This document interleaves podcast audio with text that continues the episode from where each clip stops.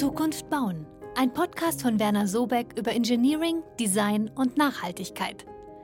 Wie sieht die gebaute Umwelt von morgen aus? Und was können wir schon heute tun, damit sie den Anforderungen kommender Generationen gerecht wird? Diesen und vielen weiteren Fragen gehen wir in unserem Podcast nach.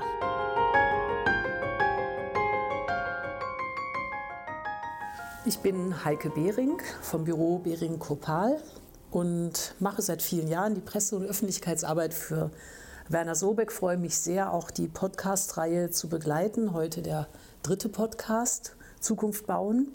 Und ich spreche mit Angelika Schmid, Prokuristin und Teamleiterin im Bereich Tragwerk und schon seit 2002 bei Werner Sobeck, also sehr erfahrene Mitarbeiterin, auch mit einem großen Team. Und wir sprechen heute über das Thema Stuttgart 21 über den Fortgang des Projekts und speziell über diese Kelchstützen. Wir haben sie intern mal Kunst im Kelch genannt. Da wächst etwas, also wenn man sich in der Nähe des Stuttgarter Hauptbahnhofs aufhält und da langläuft, viele Passanten tun das täglich, sieht man seit geraumer Zeit, dass da also etwas im Busch ist, sage ich mal, etwas im Bau ist. Die Kelchstützen sind zum Teil verdeckt, da gibt es Gerüste, ja, ich frage Angelika Schmid jetzt einfach mal, ob es, äh, was es mit dieser Form auf sich hat und ob Werner Sobeck jemals überhaupt einen ähnlichen Entwurf ähm, realisiert hat. Es wäre schön, wenn du uns einfach mal was über diese Kelchstutzen, über diese Formen erzählst und wie es dazu kam. Ja, bei dieser Form handelt es sich ja um eine natürliche Form, die in einem ganz bestimmten Formfindungsprozess entwickelt wurde mit dem Ziel einer Form- und Massenoptimierung, was natürlich auch zu einem nachhaltigen Tragwerk führt. Und Nachhaltigkeit wird bei Werner Sobeck groß geschrieben. Äh, vielleicht vorneweg diesen, Form der, äh, diesen Prozess der Formfindung kurz zu erklären. Das wurde damals in einem Team von Ingenhofen Architekten und mit Frei Otto äh, durchgeführt anhand von Seifenhautmodellen und Hängemodellen. Ich hake mal ganz kurz ein. Ähm, Vielleicht sollte man das noch mal ganz deutlich sagen an dieser Stelle. Es geht ja darum, dass hier diese Dachkonstruktion entsteht für das neue, ähm, für den neuen Hauptbahnhof, für das Projekt Stuttgart 21, damit wir das noch mal wirklich klar sagen. Genau. Ich gebe weiter wieder zurück. Genau. Entschuldigung. Es geht um das Dach, äh, zu dem man ja die Kelchstützen im Moment wachsen sieht, wenn man im Stuttgarter Talkessel am Hauptbahnhof vorbeiläuft. Und eben für die Form dieses Daches wurden eben diese Seifenhaut- und Hängemodelle äh, entwickelt. Sie wurden eingefroren und umgekehrt. Dabei entsteht eine statisch optimale Form unter Eigengewichtslasten. Das heißt, die Struktur hat dann nur Druckkräfte, was für das Material Beton erstmal optimal ist und eigentlich keinen Stahleinsatz erfordert. In Summe entsteht also ein sehr form- und massenoptimiertes Tragwerk das dann eben auch diese natürliche Form aufweist, die wir da unten sehen und die natürlich sehr zeitlos dadurch wirkt, dass sie eben so natürlich ist. Wir hatten über diesen Prozess des Wachstums gesprochen. Kürzlich war hier auch in einem regionalen Medium zu lesen, ähm, Bergfest bei den Kelchstützen. Da fragt man sich ja erstmal, was hat das Bergfest mit den Kelchstützen zu tun und was hat das Ganze mit Werner Sobeck zu tun? Frage wäre, ähm, diese Realisierungsphase, offensichtlich ist da jetzt schon mal ein Stand erreicht. Ähm, vielleicht erzählst du uns mal, wann es begonnen hat und wann es wahrscheinlich auch fertig sein wird. Ja, vielleicht vorweg zu dem Thema Bergfest, eine gute Frage. Wir haben für das Schalendach des neuen Stuttgart äh, Stuttgarter Bahnhofs 28 Kelchstützen und davon wurde vor kurzem die 14., das heißt die Hälfte betoniert. Und das bezeichnen wir als Bergfest, da wir bisher den Berg nach oben marschiert sind mit all den Herausforderungen und Schwierigkeiten, die wir hatten und es ab jetzt gefühlt bergab geht, weil vieles einfacher geht, weil wir viel Erfahrung gesammelt haben und es eigentlich nur noch einfacher wird. Das zum Thema Bergfest, wo wir im Moment auf der Baustelle stehen. Zu dem Thema, äh, wie lange hat die Realisierungsphase gedauert? Im Prinzip äh, hat es 1999 angefangen, nachdem 1997 der Wettbewerb entschieden wurde, hat ein Team um Ingenhofen Architekten 1999 mit der Vorplanung begonnen.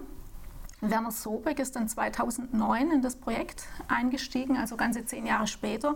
Wir haben damals die Entwurfsplanung übernommen und den aktuellen technischen Anforderungen angepasst und dann in der Folgezeit die Genehmigungs- und Ausführungsplanung erstellt. Und diese haben wir erstellt zum einen für die Massivbauteile, das heißt die Gründung, den Trog und das Schalendach, das jetzt im Moment auf der Baustelle entsteht, aber auch für die Stahlbauten, das heißt die Lichtaugen und die Gitterschalen. Ähm, die Frage wäre auch mal, ähm, in dieser Zeit, also der Entwurf stammt aus dem Jahr 1997. Es war wahrscheinlich nicht sofort klar, wie lässt sich das baulich überhaupt umsetzen. Ähm, war das für euch bei Werner Sobeck eine große Herausforderung? Wie seid ihr damit umgegangen? Es ist eine sehr große Herausforderung. Es gibt eine Vielzahl an Herausforderungen, natürlich in statischer Hinsicht. Das fängt schon bei der Bemessung an. Ich habe vorher diesen Formfindungsprozess äh, beschrieben, der erstmal eine statisch ideale Form vorgibt. Aber natürlich haben wir in Realität noch andere Randbedingungen zu berücksichtigen, wie hohe Erdauflasten, Erdbeben, ähm, Zwänge, da wir von einem 420 Meter langen fugenlosen Bauwerk sprechen, die natürlich dazu führen, dass es nicht so einfach ist, wie erstmal nach dieser Formfindungsmethode angenommen, sondern dass wir sehr wohl Zugkräfte in der Konstruktion haben, die für eine Betonkonstruktion nicht ideal sind und haben dann natürlich äh, Herausforderungen zu bewältigen, zum Beispiel im Bereich dieser Zugkräfte dann komplexe Bewährungsgeometrien zu entwickeln, die diese Zugkräfte aufnehmen und zwar so aufnehmen, dass wir eben nach wie vor eine sehr effektive und auch nachhaltige Konstruktion haben mit äh, möglichst wenig Materialeinsatz. Ähm, dass sich Ingenhofen Architekts für Werner Sobeck entschieden haben, ist wahrscheinlich kein Zufall. Ne? Ihr habt sicher schon auch andere Projekte zusammen gemacht. Aber was war vielleicht so der springende Punkt, dass ihr da tatsächlich als Partner in der Umsetzung so ins Boot gekommen seid? Ja, zwischen unseren Büros herrscht schon lange ein freundschaftliches Verhältnis. Wir haben viele Projekte zusammen bearbeitet, wir kennen uns gut. Wir können uns aufeinander verlassen, aber ich denke, was uns als Werner Sobeck natürlich äh, auszeichnet, ist unsere Herangehensweise an vor allem äh, geometrisch anspruchsvolle Entwürfe, dass wir versuchen, die immer ähm, umzusetzen und zwar nicht nur einfach umzusetzen, wie sie sind, sondern uns eben auch mit Ideen einbringen, Material zu optimieren, die Form zu optimieren, ähm, mit allem, was ein Tragwerksplaner erbringen kann, um diesen Entwurf dann sinnvoll zu gestalten. Ähm, heißt das auch, dass ihr in diesem Fall eben nicht nur ausführend wart, ähm, sondern tatsächlich auch diesen Entwurf noch mal ein bisschen mit beeinflussen konntet und optimieren konntet? Auf jeden Fall die äußere Gestalt. Ähm, der Kelchstützen stand natürlich zu dem Zeitpunkt, als wir in das Projekt eingetreten sind, aber wir haben doch sehr viel Input gebracht und noch viel Optimierung durchgeführt. Ich möchte mal ein Beispiel erwähnen.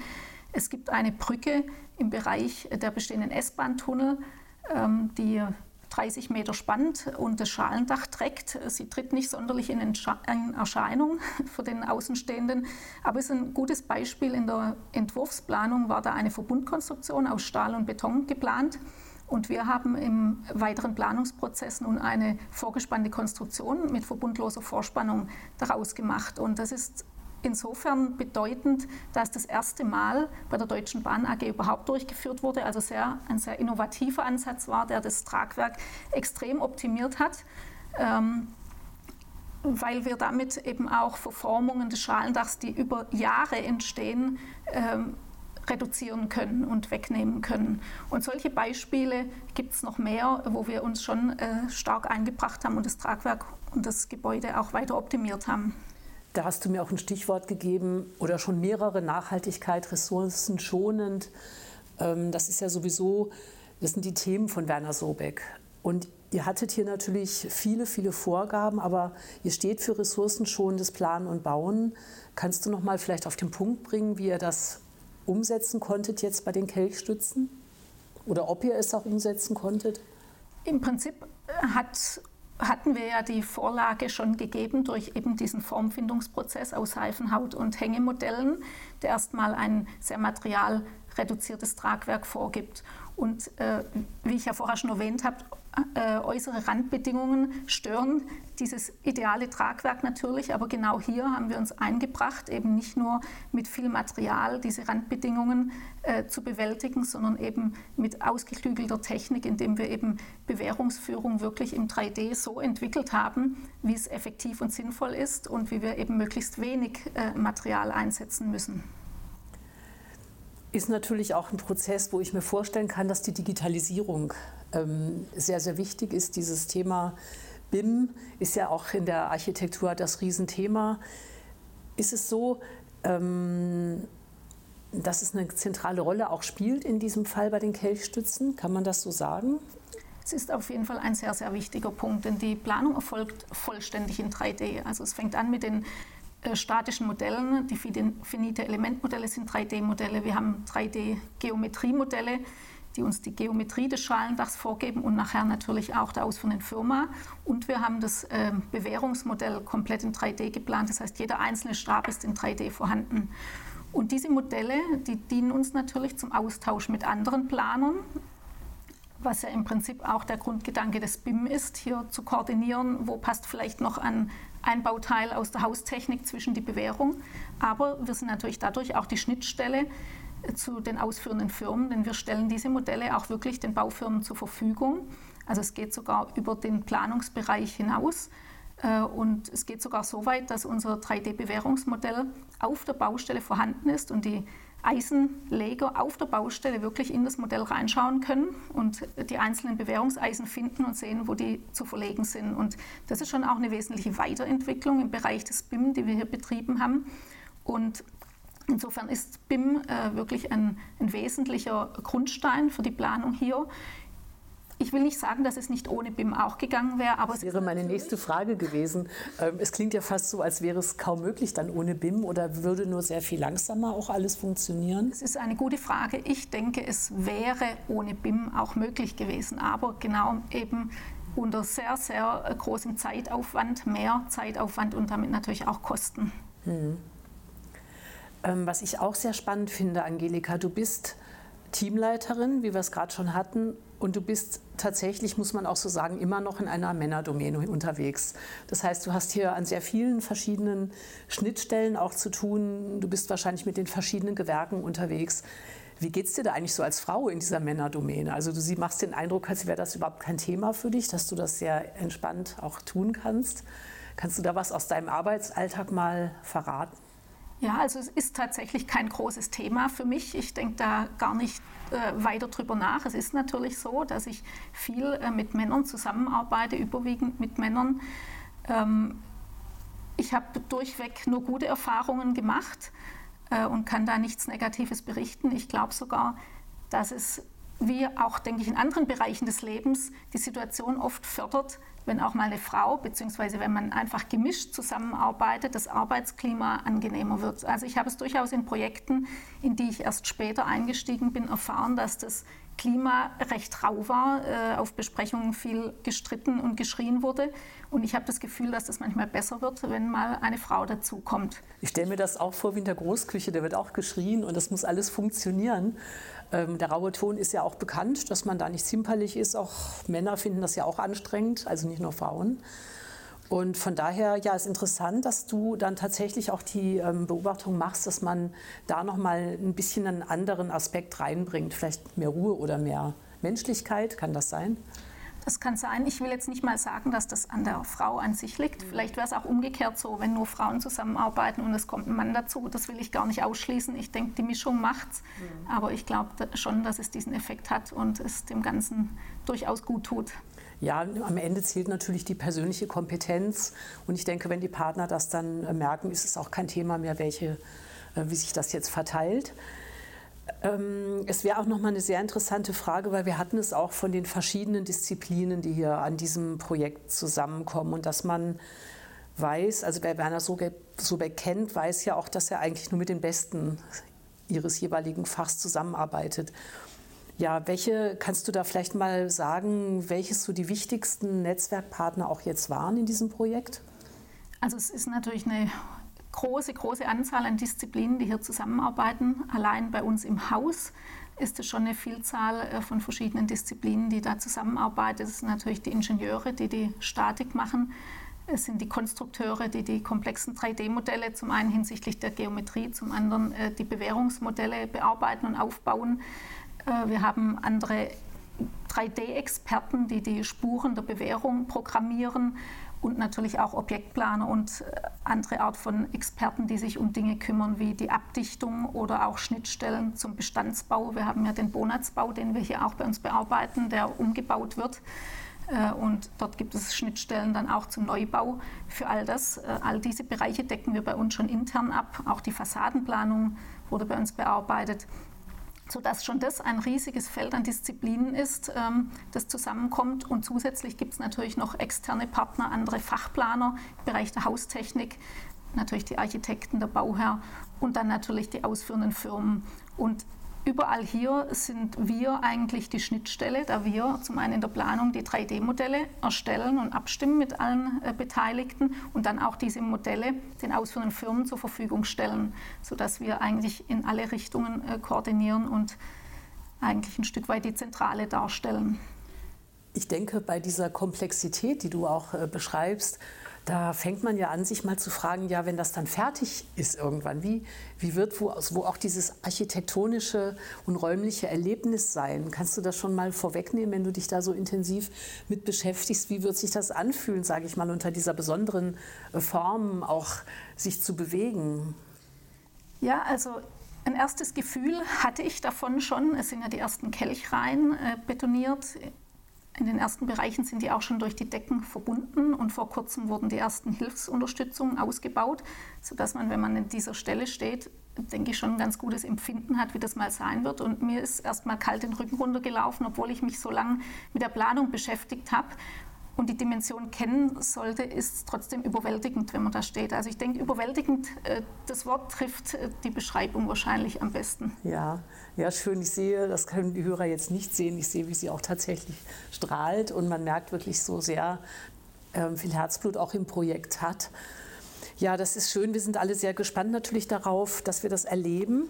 Könntest du da auch schon mal eine kleine Prognose wagen, wann denn diese Baustelle sich am Ende neigt und wann wir in Stuttgart auch wieder so eine intakte Stadt erleben dürfen, die, die dann auch wirklich Aufenthaltsqualität hat?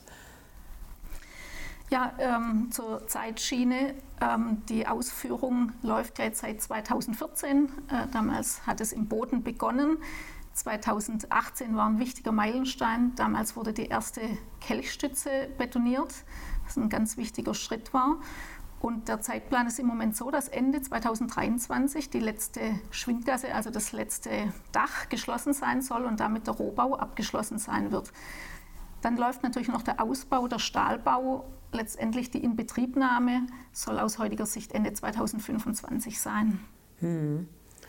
Ja, es ist ein viel diskutiertes Projekt gewesen und Werner Sobeck hat tatsächlich auch immer wieder in diesen Etappen sehr viel darüber berichtet, ist sehr offensiv auch an die Öffentlichkeit gegangen, damit, ich glaube, auch einen großen Teil dazu beigetragen, dass die Stuttgarter irgendwann mal sagen, das ist ein Teil unserer Stadt, wir werden vielleicht diese Baustelle wirklich irgendwann vergessen, wir werden das Ganze lieben, wir werden uns auch damit identifizieren können, das wäre vielleicht schön, wenn es passiert. Also ich könnte mir vorstellen, dass auch die Architektur und diese ja, großartige Ingenieursleistung da einen Teil dazu beiträgt. Ich weiß nicht, du wirst es sicher ähnlich empfinden.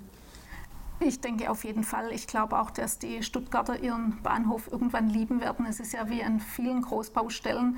Zunächst gibt es eben die unangenehmen Begleiterscheinungen, die so eine Baustelle mit sich bringt und die natürlich hier über einen sehr langen äh, Zeitraum auch da ist. Aber ich bin mir sicher, irgendwann wird es vergessen sein und dann steht das Gebäude im Mittelpunkt und natürlich auch die Dinge, die das äh, neue Bauwerk mit sich bringt. Zum einen für die Stadtentwicklung Stuttgarts eine ebenerdige Anbindung von Innenstadt an den Schlosspark, äh, Wohngebiete, die da unten entstehen, Parks, also einfach die Lebensqualität in Stuttgart, die steigt und natürlich die neue Verkehrsanbindung, die man dadurch erreicht. Und deswegen bin ich sicher, früher oder später werden die Stuttgarter den Bahnhof lieben. Ja, das sind sehr schöne Aussichten. Ich danke dir, Angelika, für diese doch tiefgängigen, aber auch sehr gut und schön erzählten ähm, ja, Details. Ja, danke dir. Danke. Das war Zukunft bauen, ein Podcast von Werner Sobeck. Weitere Informationen zum Thema findet ihr auf unserer Website unter www.wernersobeck.com. Vielen Dank fürs Zuhören und bis bald.